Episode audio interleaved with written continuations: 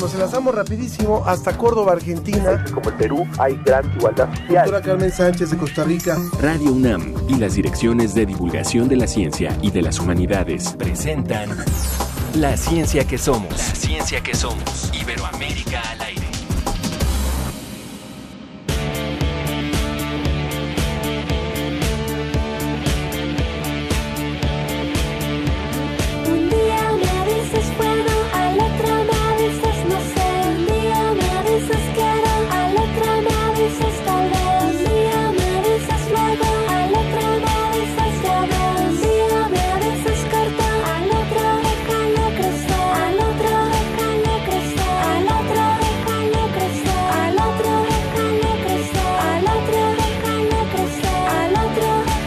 Los Adolescentes con el grupo Denver, un dúo de pop chileno. Iniciamos esta emisión de La Ciencia que Somos, enviándole por supuesto un saludo a todos los que nos escuchan en vivo y a través de las distintas retransmisiones en Colombia, en Argentina y en México, en muchos lugares de México, en donde el público hace posible esta emisión de La Ciencia que Somos. Escuchamos un poquito más a los Denver y le presentamos lo que le tenemos preparado para hoy.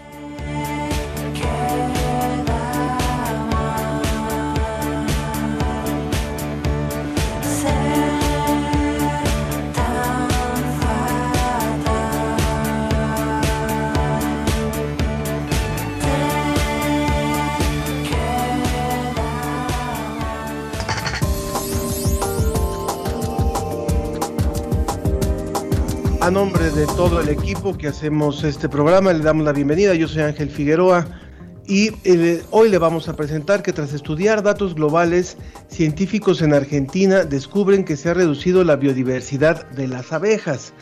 Un documental sobre los tuxtlas en Veracruz es seleccionado para la eh, trigésima edición de la Bienal Internacional de Cine Científico. Hablaremos sobre la economía en tiempos de pandemia y la particular cuesta de enero que vivimos por la crisis sanitaria que atravesamos.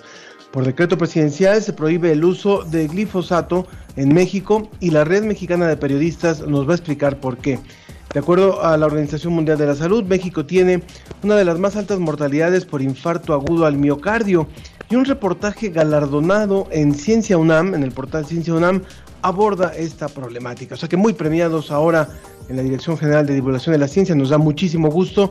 Recuerde que este programa lo hacemos para ustedes y queremos leerlos, queremos leerlos en nuestras redes sociales y también a través del WhatsApp. En el, Facebook, La Ciencia que Somos, en Twitter, arroba Ciencia que Somos, y en el WhatsApp, en el 55 43 63 90 95 55 43 63 90 95 cuéntenos cómo llega al final de esta semana. Cada semana cada semana en la que estamos ahora es un es un logro y es un logro también emocional y es un logro de salud. Cuéntenos cómo está no, no importa que no hable de los temas que le hemos propuesto hoy. Nada más díganos cómo está salúdenos díganos por aquí los estamos escuchando. Vámonos rápidamente hasta Salamanca Desde España, El informe de la Agencia Iberoamericana para la Difusión de la Ciencia y la Tecnología, DICIT, con José Pichel.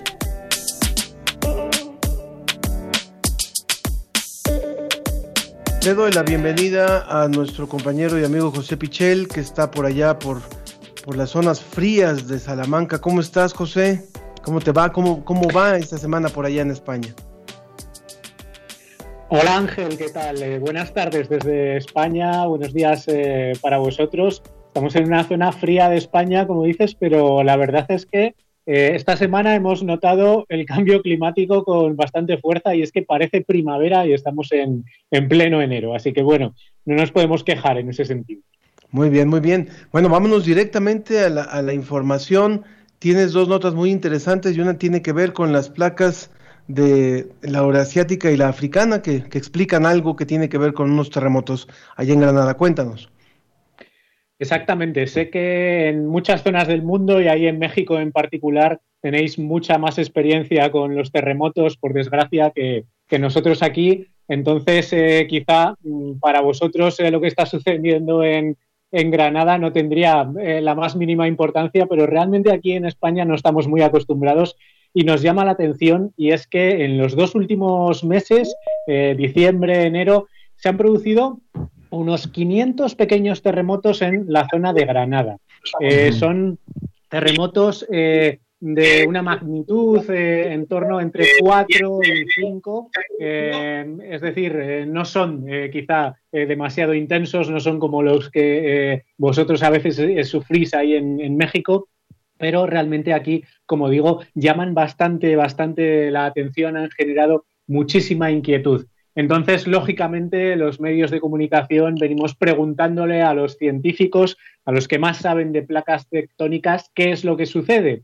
Y lo que sucede es la aproximación continua de dos importantes placas, la placa euroasiática y la placa africana. Es lo que explica que esta zona, la zona de, Granada, en el sur de España, eh, muy próxima a Marruecos, eh, sea el lugar de mayor sismicidad de toda la península ibérica.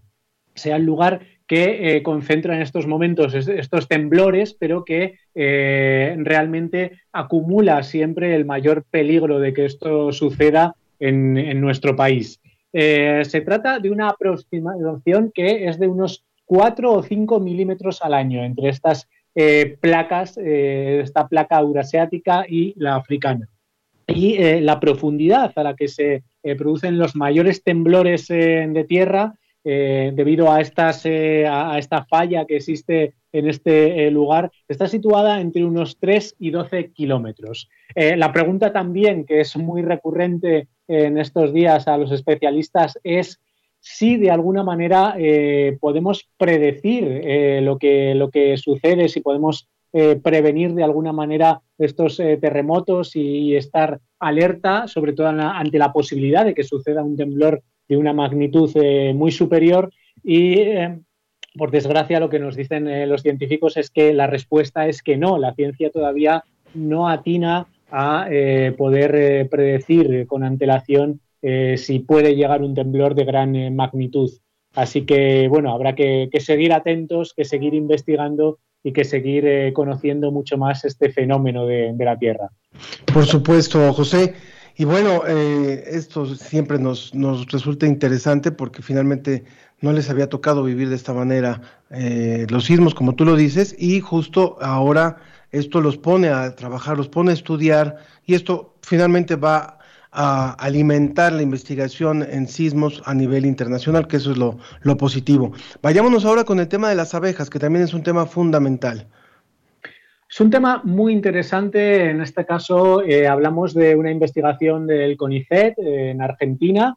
Eh, creo que a todos nos suena que en los últimos años hay una gran preocupación en torno a las abejas y es que el número total de abejas parece estar disminuyendo. Pero el foco de esta investigación eh, que se ha publicado recientemente no está en ese número global de, abejas, sino en la diversidad de las abejas. Y esto es eh, muy importante también, y es que los investigadores han detectado que esa biodiversidad en el número de especies eh, de abejas está descendiendo también dramáticamente en todo el mundo. Se calcula que hay unas 20.000 especies distintas de abejas silvestres y ya sabemos todos lo importantísimo que es el servicio de polinización que hacen para cientos de miles de plantas y, de cultivos. Eh, incluso el 85% de nuestros cultivos dependen de esa polinización. Por eso es tan importante estar atentos a lo que sucede con eh, las abejas. Bueno, lo que han hecho los investigadores argentinos es eh, analizar los datos disponibles sobre diferentes especies de abejas que hay entre los años 1946 y 2015. Han hecho un análisis eh, muy exhaustivo y han visto que en promedio, cuando agrupan esos años para tener una cantidad de datos más significativa, están descendiendo de una forma muy importante desde los años 90.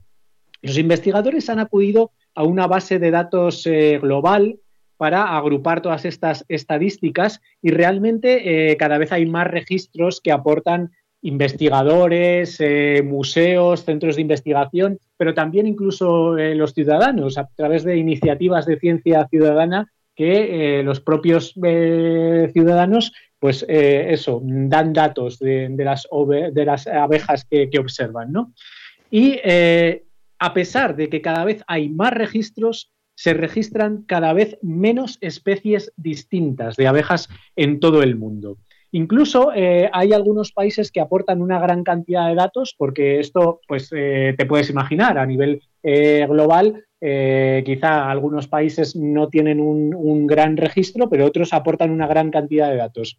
Y en particular en Estados Unidos, que aporta el 50% de los datos de, esta, de esta red global, se ve un mayor declive. Es decir, cuantos más datos tenemos, más nos damos cuenta de que el número de, diferentes especies de abejas es eh, cada vez menor. Eh, las razones que eh, identifican los científicos. Por una parte está las zonas de cultivo intensivas y lo que, lo que, esto provoca en las abejas con también todos los agroquímicos que, se utilizan. Por otra parte, cada vez hay más especies invasoras. Eh, lo vemos, por ejemplo, eh, aquí en Europa eh, tenemos una especie de abejas asiática que está haciendo mucho daño a las poblaciones locales. Sí. Y por otra parte está el propio cambio climático que también estaría reduciendo esa diversidad. ¿Y por qué es tan importante que haya distintas especies de abejas? Bueno, dicen los especialistas que cada especie puede polinizar en un momento distinto del año y que incluso polinizan distintos tipos de planta y distintos cultivos. Por eso la pérdida de distintas abejas eh, es tan importante y puede ser tan significativa para todo el ecosistema en general. Pues muchísimas gracias, José, por esta información, una información donde finalmente se tendrán que tomar decisiones a nivel macro y también hay algo que puede servir desde lo ciudadano, como tú lo decías. Un abrazo como siempre y muchísimas gracias por esta, por esta colaboración, como siempre, José Pichel de la agencia DICIT. Un abrazo, Ángel. Ya sabéis que en dicic.com tenéis estas y muchas más eh, noticias, así que las iremos contando a lo largo de la semana que viene y haremos también un pequeño resumen el próximo viernes. Un saludo. Sie siempre es un placer tenerte. Gracias, José. La, La ciencia, ciencia, que, somos. somos. Iberoamérica al aire. Estos son los paisajes y sonidos de una región única. La reserva de la biosfera de los Tuxtlas, en Veracruz. Su relieve originado por eventos volcánicos de hace 30 millones de años. Su ubicación, cerca del mar. Así Lo como que estamos escuchando es justamente la, la, banda sonora de un trabajo documental que ha hecho la Dirección General de Divulgación de la Ciencia. La voz que ustedes escuchan es la de Paola Rojas, es una colaboración que se hace desde hace ya un par de años con, con Televisa. Y nos da mucho gusto que este trabajo no solamente ha tenido una exposición pública, sino que también es reconocido por quienes hacen los concursos, los certámenes de video científico. Y por eso está con nosotros Pedro Sierra, quien es jefe del Departamento de Televisión en la Dirección General de Divulgación de la Ciencia. ¿Cómo estás, Pedro? Gusto en saludarte. Tu micro no está. Abre tu micro, por favor. Para poderte escuchar. Siempre me pasa lo mismo. por eso, por eso vamos a empezar un programa que se llama Abre tu micro. Ya, ya te contaré, pero bueno, venga. Me parece muy bien.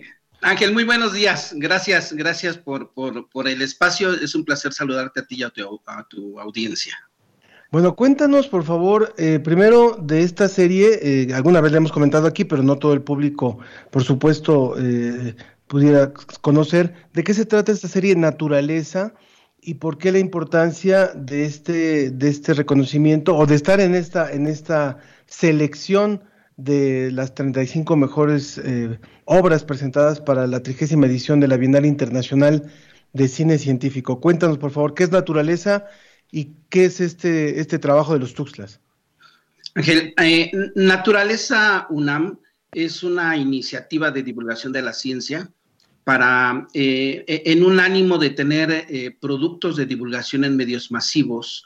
En este caso, eh, es una serie de documentales cortos, tienen una duración aproximada de cuatro minutos, y hicimos una, una alianza con Televisa, con el programa de Paula Rojas, que se encuentra en la barra matutina, y el objetivo de este material es poner a disposición contenidos que hablen acerca de la riqueza de los ambientes que tiene México, su importancia para conservarlos y propiciar que con estos materiales la gente pueda tener eh, un cambio de hábitos que sea en beneficio para la conservación.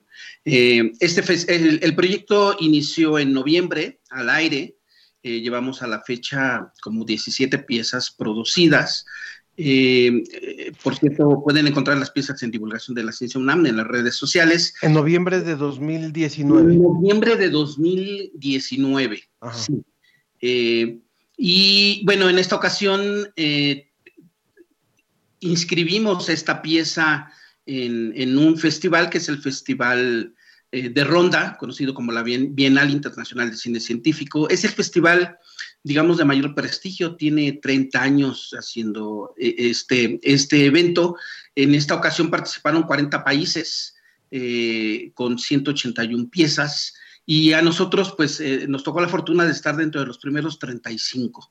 Eh, eh, la final se va a dar a principios de, de marzo y estamos en la categoría que se llama Magazine Televisivo y somos tres piezas las que estamos compitiendo por, por, por ese, por ese premio. Una pieza de Bélgica, otra de, eh, de España, una de Bélgica y otra de España, sí, así. Bien. Entonces, bueno, pues estamos realmente muy contentos, ¿no? Este es una iniciativa, como te digo, de divulgación de la ciencia, pero más bien es como una mirada respecto a lo que está haciendo la UNAM, no solo en lo bio, nos interesa también abordar temas del ojeo de- del, del universo. Es importante hablar de este proyecto porque eh, la divulgación de la ciencia cuando entiende los lenguajes de los medios de comunicación logra buenos espacios, como en este caso lo que estás hablando de una serie que en realidad es, eh, se ha podido insertar en la programación de, del programa de Paula Rojas, que también ha sido sensible a esta colaboración. Cuéntanos también, aprovechando que tenemos tu presencia, Pedro, eh, acerca de, otras piezas de naturaleza que están por ahí en otro, en otra muestra y que pues, también les ha ido bien, están ahí candidateadas también.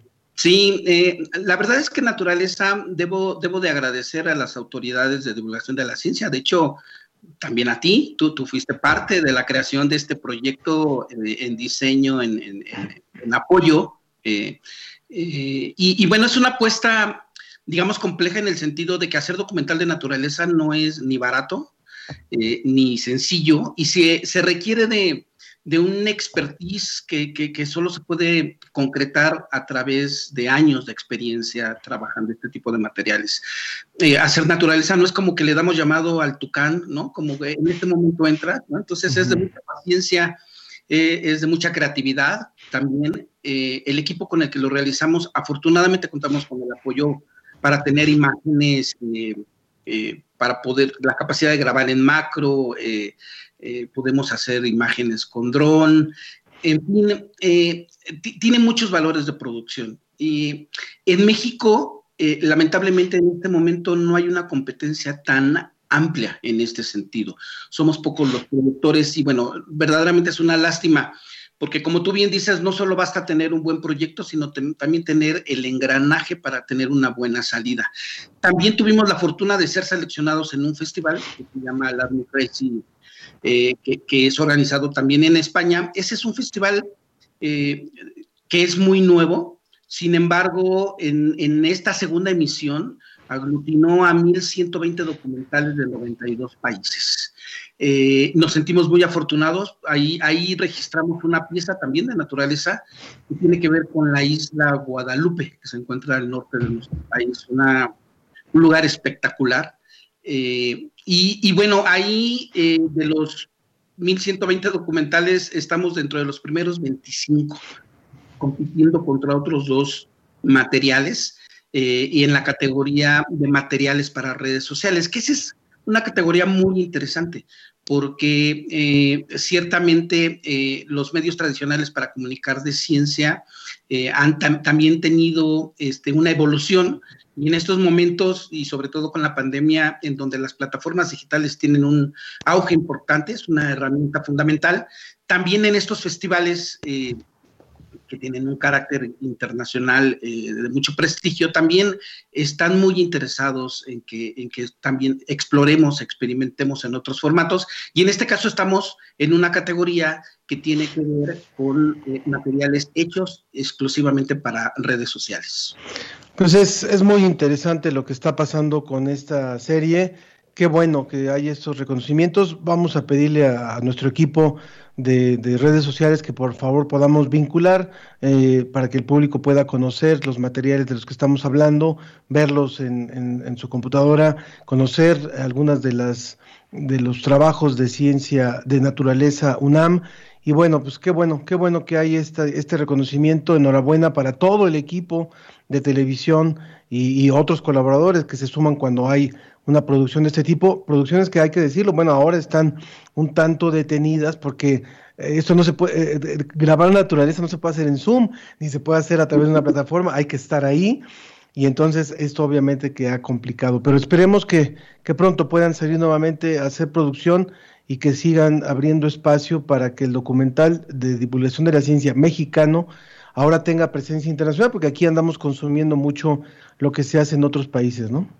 Sí, así es, Ángel. Aprovecho la oportunidad para hacer un comercial porque justo hoy por la mañana recibimos un correo en el que nos hacen la invitación para un premio, que es el premio del público. Y entonces, si nuestra audiencia tiene a bien, a partir del lunes, visitar esta, esta página que podríamos compartir en sus redes sociales. Eh, nos apoyen con un voto, es el premio del, de, del público este, en, en, este festival. Entonces, este, muy bien. Eh, la verdad es que estamos muy contentos porque además de ser un, un, una pieza de la UNAM, es la única pieza de México y es la única pieza de América Latina que está concursando en este festival. Entonces, la verdad, nos sentimos muy orgullosos y muy agradecidos del apoyo que se nos brinda para este proyecto. Sí, algo, algo que es importante decir es que esta serie, Naturaleza UNAM en particular, su nombre lo dice, eh, presenta investigaciones que realiza la UNAM en diferentes partes del país con investigadores Pumas y muestra, por supuesto, la riqueza en distintas áreas de la naturaleza en, en, el amplio sentido de la palabra. Gracias, Pedro Sierra, eh, jefe del Departamento de Televisión de la Dirección de Medios de Divulgación de la Ciencia de la UNAM. Gracias por estar con nosotros. Saludos a todo el equipo. Gracias. Hasta luego. Bye. Les extraña. Gracias. Now, here in Mexico, you're now a global leader in graduating engineers and technicians. One of Mexico's leading scientists, Rafael uh, Navarro Gonzalez, is helping analyze data from the rover that we've landed on Mars. Estamos oyendo, usted ya lo reconoció seguramente, Barack Obama, cuando reconoció públicamente el trabajo del doctor Rafael Navarro González eh, por sus aportaciones a la investigación en el estudio de Marte. Tuvo que ver con, el, con este eh, vehículo que se envió, Curiosity, y era un hombre sensacional, muy inteligente, muy capaz, muy humano, muy cercano a distintas a distintos grupos de investigación. Y bueno pues ayer ayer amanecimos con la noticia ayer supimos la noticia de que había fallecido víctima de covid. Y la verdad es que son de esos de esos de esas pérdidas todas las pérdidas por supuesto que duelen todas las pérdidas que se han generado por esta pandemia. Y también cuando se dan pérdidas entre la comunidad eh, de investigadores de la UNAM, por supuesto que lo, lo reconocemos. Él llegó a estar aquí en el programa, participó con nosotros era una persona muy amable, pero sobre todo también con mucha cercanía y con mucha pasión por la ciencia. Reconocemos de esta manera al doctor Rafael Navarro e invitamos al público que participe con nosotros también hoy a través de nuestras redes sociales, en Facebook Ciencia UNAM, en, en, en, La Ciencia que Somos, perdón, en eh, Twitter arroba Ciencia que Somos y en el WhatsApp 55 43 63 90 95.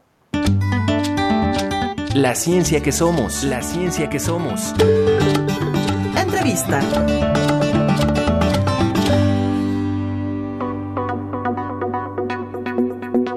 Definitivamente la pandemia afectó mi economía, debido a que pues yo me dedico a trabajar en un negocio de comida.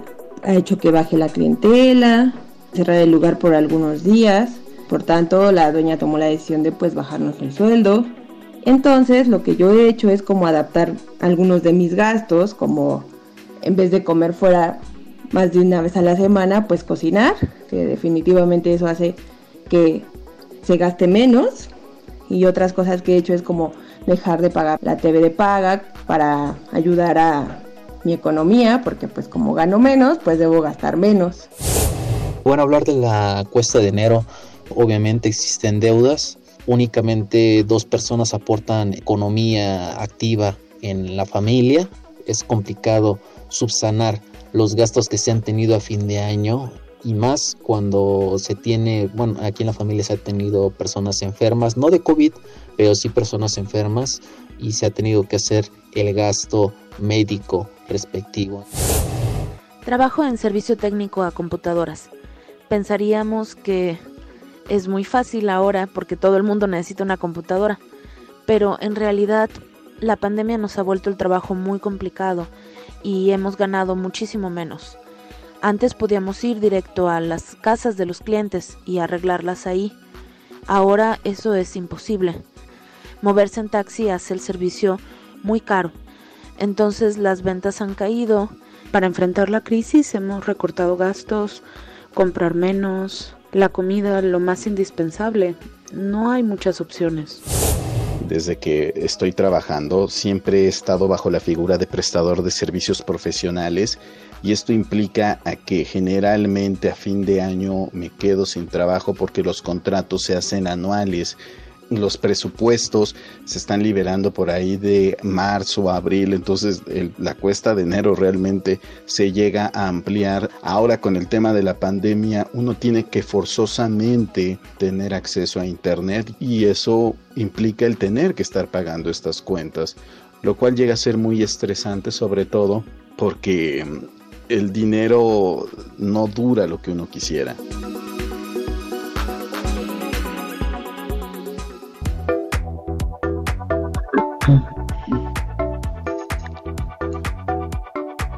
Tema que le tenemos preparado para hoy. Quiero agradecer, por supuesto, a Mario Mora, que nos dice saludos atareados a todo el equipo. Qué triste noticia la del doctor Navarro, por supuesto. También Ernesto Durante, que ya está atento al programa. Y aprovechamos para recordarles que pueden participar. Hemos escogido como tema, uno de los temas para la entrevista de hoy, justamente el de la cuesta de enero. Y por eso me da mucho gusto presentar a Eufemia Basilio. Ella es doctora en economía con especialidad en finanzas públicas, investigadora del Instituto de Investigaciones Económicas de la UNAM. También es profesora de licenciatura y posgrado en la UNAM. Sus líneas de investigación son la evolución de la política fiscal y el crecimiento económico en América Latina, crecimiento económico y ciclo y las finanzas públicas en México. Muchas gracias, Eufemia, por estar con nosotros. Muy buenos días. Gracias, buenos días. Agradezco la invitación y bueno, es un gusto estar con ustedes el día de hoy. Muchas gracias. Yo creo que eh, el tema de la, la situación económica eh, definitivamente no podemos generalizar. Y hay personas que hemos sido privilegiados por poder mantener un trabajo, poder mantener un ingreso. Hay personas que han eh, tenido que ver limitados sus ingresos y han visto reducidos sus ingresos por, por decisión de sus, de sus empleadores o de sus jefes. Ha habido quienes han incluso perdido sus empleos y, son números apabullantes también cuando hablamos de, de quienes han sido afectados por eso. Entonces no hay una sola cuesta, no hay una sola situación y quisiera que pudiéramos ir hablando de los diferentes panoramas, de los diferentes escenarios. Y la primera pregunta que yo le haría, eh, doctora Eufemia, es, ¿Cuándo empezó la cuesta de enero? Aunque suene un poco extraño, pero creo que en, este, en esta ocasión no creo que haya empezado en enero y no creo que solamente dure enero. Cuéntenos, por favor. Sí, sí, en efecto, bueno, como bien comentas, esta situación la venimos arrastrando, incluso podemos hablar desde marzo, ¿no? Prácticamente desde que eh, se dio la, la, cuarentena, se empezaron a cerrar negocios y demás, se empezó a gestar toda esta situación tan difícil que vive la, la economía actualmente y empezamos a padecer todo esto, ¿no? Y como bien comentas, hay distintas situaciones, ¿no? Ha pegado, dependiendo del distinto tipo de economía de las familias, a unos les ha pegado más que a otros, unos han perdido empleo, otros siguen con empleo, pero quizá con eh, sueldos menores, entonces hay que sí eh, dejar claro que no es lo mismo para para todos, pero en efecto, realmente desde marzo incluso se daba la recomendación. A mí en alguna ocasión me preguntaron antes de, de enero, ¿cuál es la sugerencia? Yo decía, bueno, ahorrar aguinaldos, no gastarse todo, porque viene una cuesta que será más difícil que las de años anteriores, ¿no? Y, y fue lo que, lo que ocurrió. Entonces hablamos de que los ingresos se han recortado quizá desde abril, ¿no? ¿Y cuánto durará esto? Desgraciadamente no es una situación fácil lo que se pueda prever. Sabemos que vivimos con gran incertidumbre, que no sabemos bien a bien lo que pasará. Entonces, eh, yo creo que habrá que prepararnos quizá para toda la este año o incluso finales de, de este para empezar a prever quizá una recuperación y esto dependerá de, de cómo se comporten eh, los agregados macroeconómicos.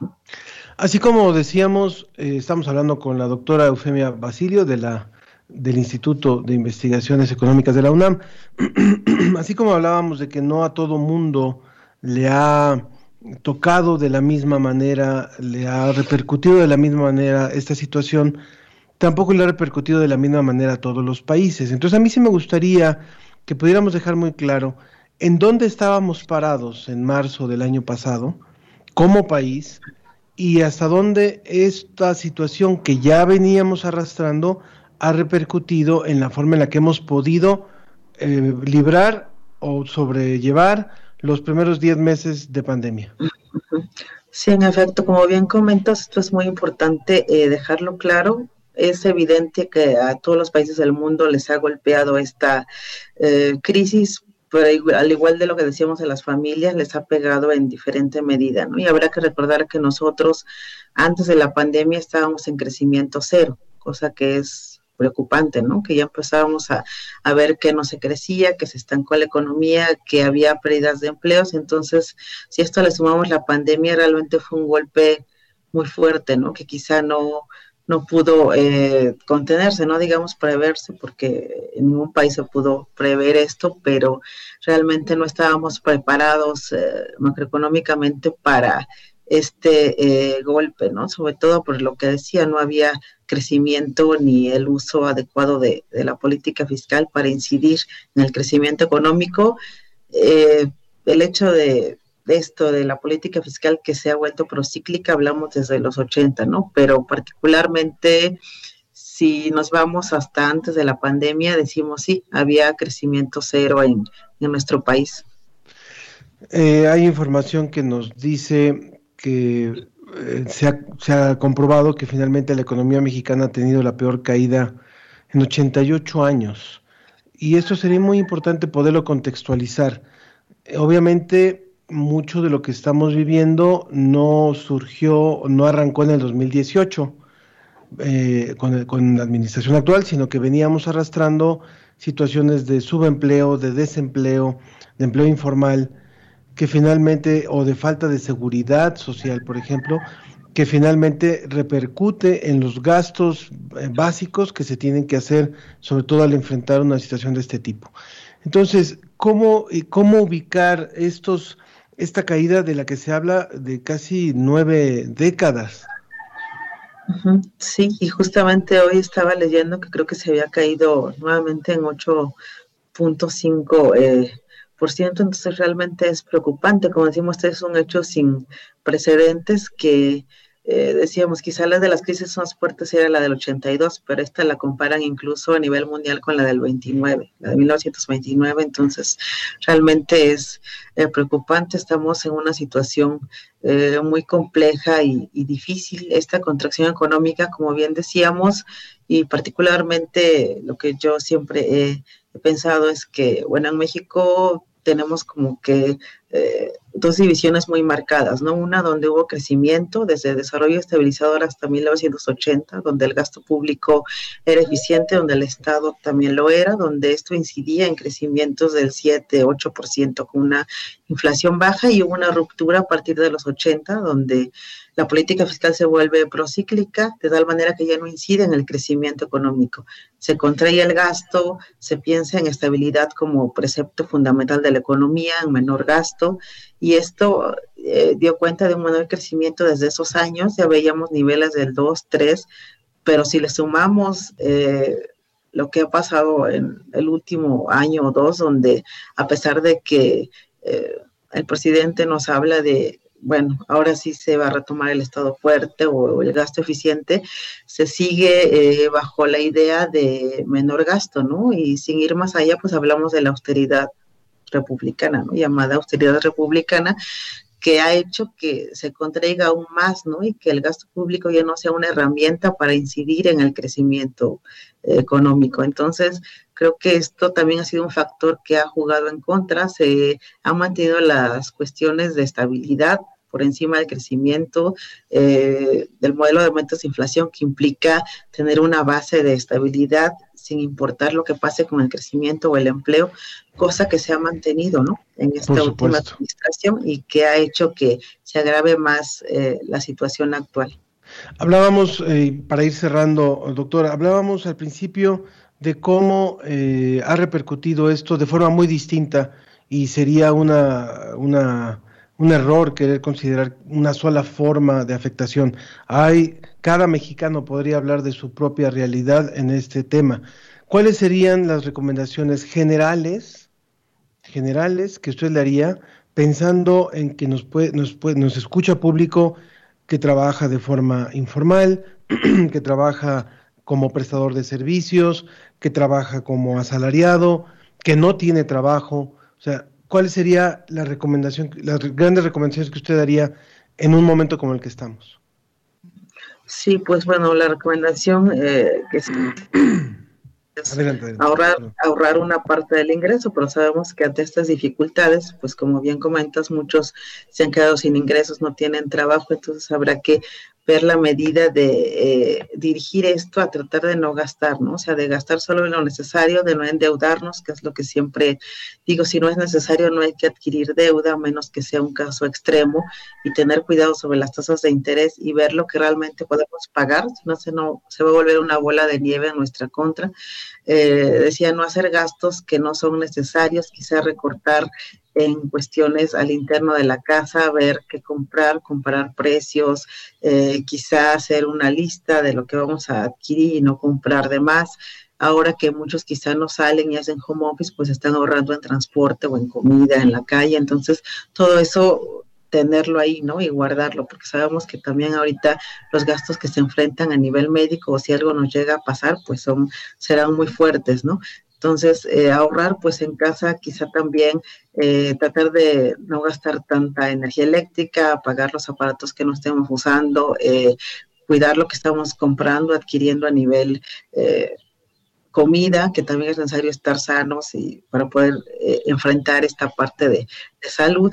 Y entonces ser muy coherentes y sobre todo responsables, ¿no? Establecer gastos prioritarios que obviamente no vamos a poder eludir, o sea, tenemos que tener claro y seguro lo de los servicios, alquiler, alimentación y ahora pues la cuestión de, de la y la protección sanitaria que se ha vuelto también parte de, de la canasta básica, podemos llamarle así, eh, geles, eh, toallitas antibacteriales, etcétera, que también son un gasto más a nuestro bolsillo, ¿no? Entonces sí tratar de, de cuidar nuestra salud y eh, pues no gastar más de lo que tenemos previsto o de lo que es un gasto indispensable, ¿no? Porque a lo mejor algunos dicen, bueno, recreación y tal, creo que ahora no es el momento de tenerlo en la lista o gastos que, que vayan fuera de lo que he dicho que son prioritarios, ¿no? Pues le quiero agradecer muchísimo, eh, doctora Eufemia Basilio, por haber participado con nosotros hoy. Eh, queda también abierta la invitación para continuar con esto y si podemos subir también a nuestras redes sociales algunas de estas recomendaciones que usted nos está haciendo. Lo haremos, por supuesto, porque es un momento importantísimo para ser más estratégicos, mucho más estratégicos con, con los recursos que tenemos. Muchas gracias por haber estado con nosotros, doctora. Muchas gracias a ustedes por la invitación. Que esté muy bien, que esté muy bien. Igualmente, hasta luego. Porque la cobertura de COVID-19 requiere ciencia.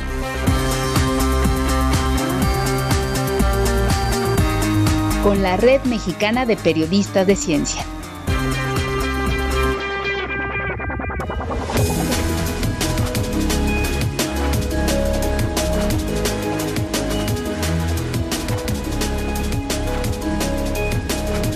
Me da mucho gusto darle la bienvenida en este espacio a Daniela López. Ella es periodista, eh, forma parte del Nodo Oaxaca. Yo la última vez que hablé contigo estabas en Morelia y ahora estás en Oaxaca.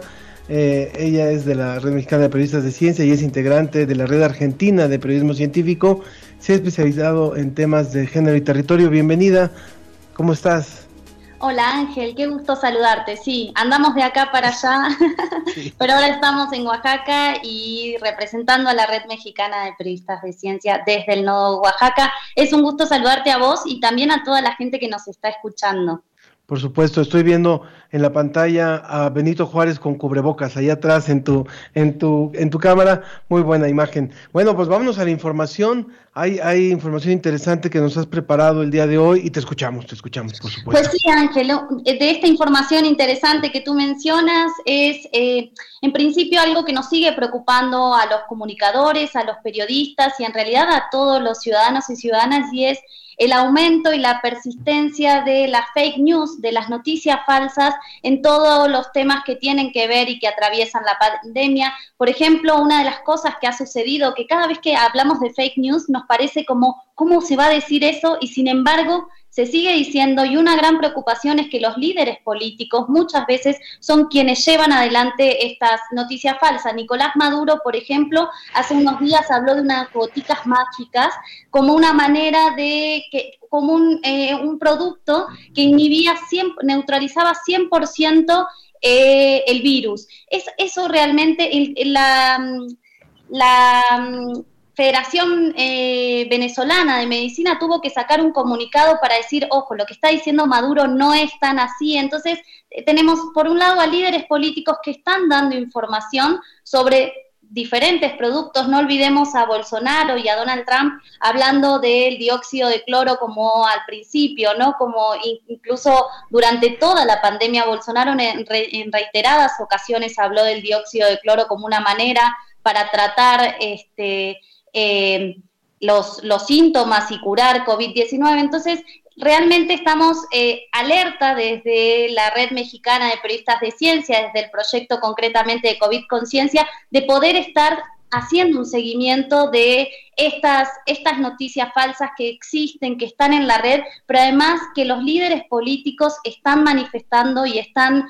este, compartiendo información que no es verdadera, que tenemos a la Organización Mundial de la Salud y a la Organización Panamericana de la Salud que nos piden que por favor verifiquemos esta información. Nosotros como ciudadanos y ciudadanas podemos hacer esa búsqueda de información, busquemos a los periodistas que están haciendo verificación y busquemos a los medios que también están dando a, están compartiendo información con base en conocimiento científico.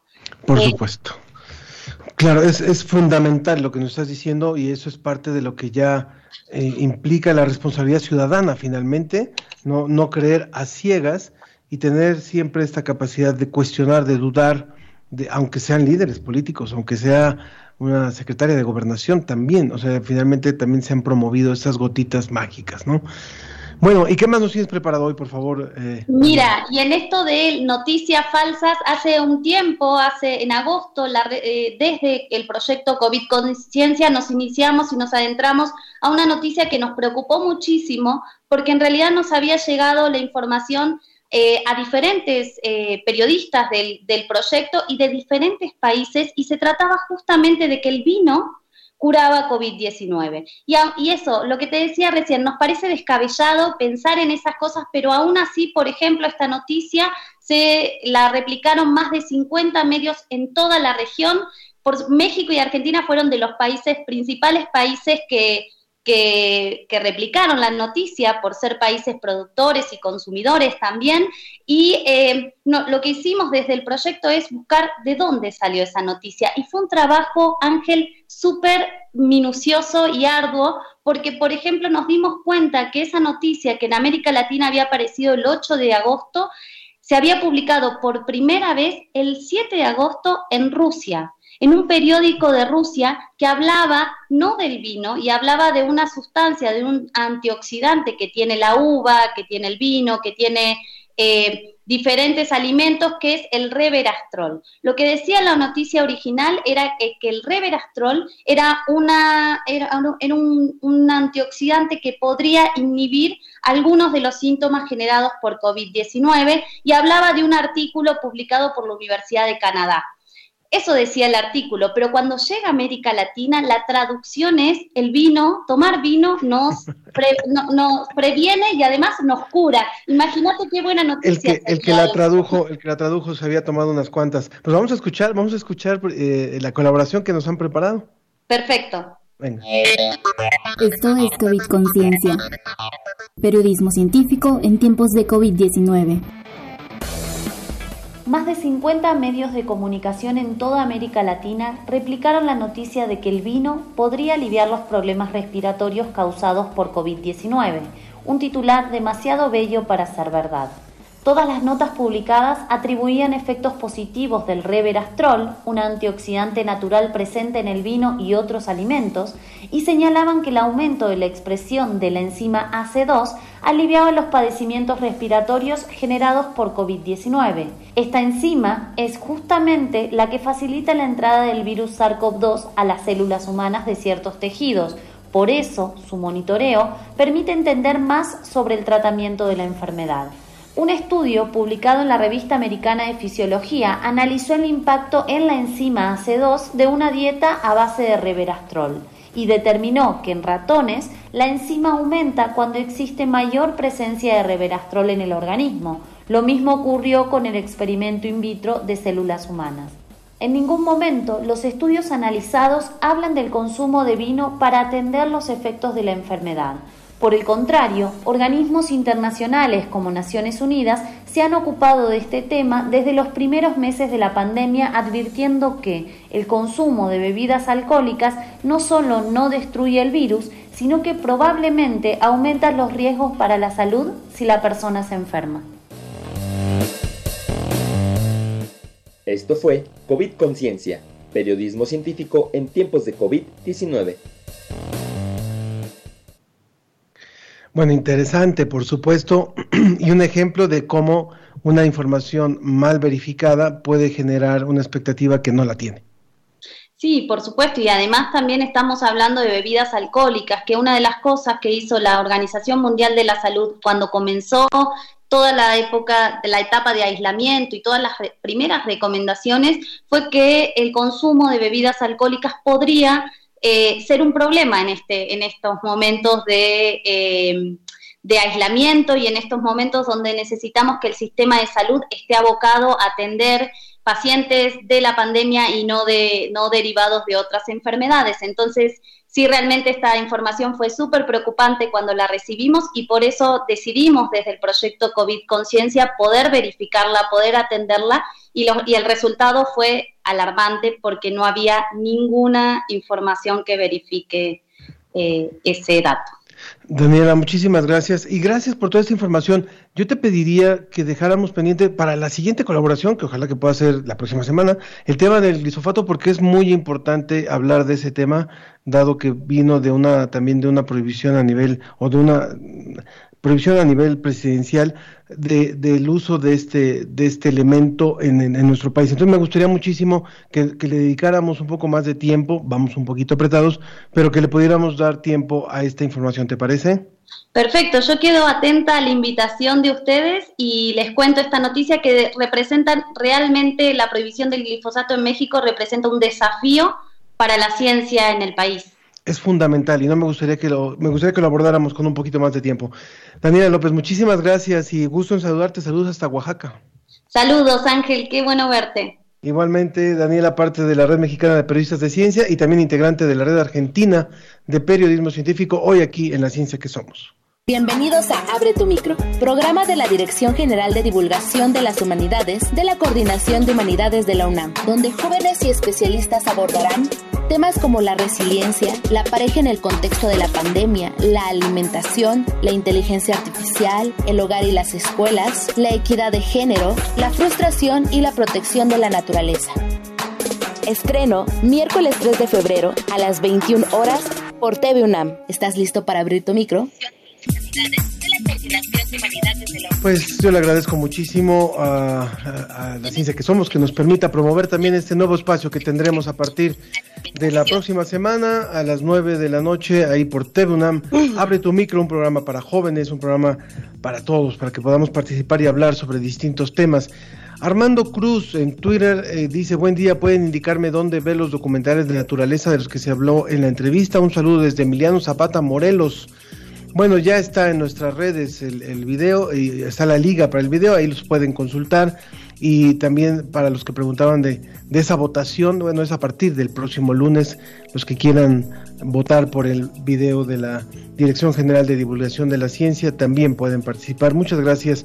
Bueno, me da, me da mucho gusto también saludar a, a Luisa Santillán, eh, es otra amiga y colaboradora, porque resulta que también la, el portal Ciencia UNAM, pues que, que, que un portal de divulgación eh, científica que lleva la Dirección General de Divulgación de la Ciencia, también ha recibido un reconocimiento. Nos gustaría que Luisa nos lo contara y cuál fue el tema por el cual se, se recibió, se va a recibir este reconocimiento. Hola. Hola, ¿qué tal? Adelante. ¿Cómo estás, Ángel? Buenos días, bien, buenos días a todos. Pues sí, aquí muchas gracias por la invitación. Eh, pues efectivamente, el portal Ciencia UNAM publicamos un reportaje que se llama Infarto agudo al miocardio. Este reportaje fue reconocido eh, por, la, por el Instituto Global de Comunicación y Expresión Pública, el periódico El Universal y la Facultad de Medicina en un taller de periodismo científico que se hace cada año. Este año la característica que tuvo es que por la pandemia tuvo que ser digital y entonces participó un montón de gente, tanto de México como de Latinoamérica y hasta de España. Al final de este taller, bueno, el tema del taller fue la pandemia en general. Entonces, al final del taller, lo que ocurrió fue que teníamos que presentar un reportaje. Se presentaron 80 reportajes y dentro de esos 80, bueno, tuve la fortuna que el, reportaje que yo trabajé para el portal Ciencia UNAM haya recibido una mención honorífica. Muy bien. Este, este, la verdad es que es un, un gran aliciente y reconocemos muchísimo también el trabajo de Ciencia UNAM. ¿En dónde puede el público conocer el reportaje completo y cuándo fue que se publicó exactamente? Mira, el reportaje se publicó apenas este año, eh, porque bueno, tenía yo que mandarlo primero al, al taller para que lo valoraran. Lo pueden ver en el portal Ciencia UNAM, que es www.ciencia.unam.mx. Ese reportaje habla sobre infarto agudo miocardio en México. Yo tenía ya la inquietud desde hace un tiempo en hacer un trabajo sobre este tema porque tenía conocidos jóvenes que habían fallecido por infarto y a mí eso me llamaba mucho la atención porque hace mucho tiempo pues se creía que por infarto nada más fallecía la gente muy adulta. Y entonces a partir de ahí es que yo empiezo a investigar eh, y me encuentro con este tema que además, bueno, la OCDE considera que México es de los países con la mayor mortalidad por infarto agudo al miocardio. Y de ahí empiezo a investigar un montón el tema, empiezo a entrevistar gente tanto de la Secretaría de Salud como del ISTE, como del IMSS y de la Facultad de Medicina también para que me empiecen a hablar de qué es esto y por qué la gente está muriendo en México por infarto agudo al miocardio. Entonces ahí en Pues- el portal Ciencia UNAM lo pueden ver. Perfecto, ciencia.unam.mx y también lo vamos a vincular, por supuesto, a nuestras redes sociales. Felicidades, Luisa, por este, por este trabajo y por este reconocimiento y por todo lo que hacen en Ciencia UNAM. No, muchas gracias. Ahí está el portal para que lo vean. Muchas gracias. Pues de esta manera concluimos hoy la emisión de la ciencia que somos muy apretadita con mucho contenido. Recuerden que vamos a retomar el tema del glisofato, tiene que ver con el maíz transgénico, así es que no es un tema menor. Yo agradezco a todo el equipo de la, de la Dirección de Divulgación de la Ciencia, al, al equipo de la Dirección de Divulgación de las Humanidades, por supuesto, las redes sociales que también están apoyando Tania y Ana Cristina, y bueno, el equipo de Microsoft, por supuesto, y el equipo de Radio UNAM. Yo soy Ángel Figueroa y los espero la próxima semana. Sígase cuidando mucho, cuidemos mucho también nuestros recursos y, y el más importante, nuestra salud.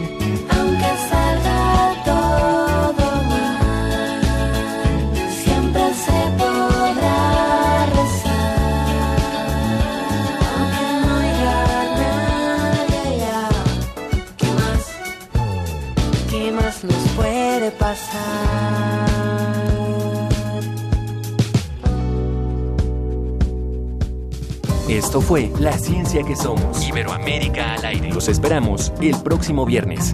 La Ciencia que Somos. La Ciencia que Somos. Una coproducción de Radio UNAM y las direcciones de divulgación de la ciencia y de las humanidades.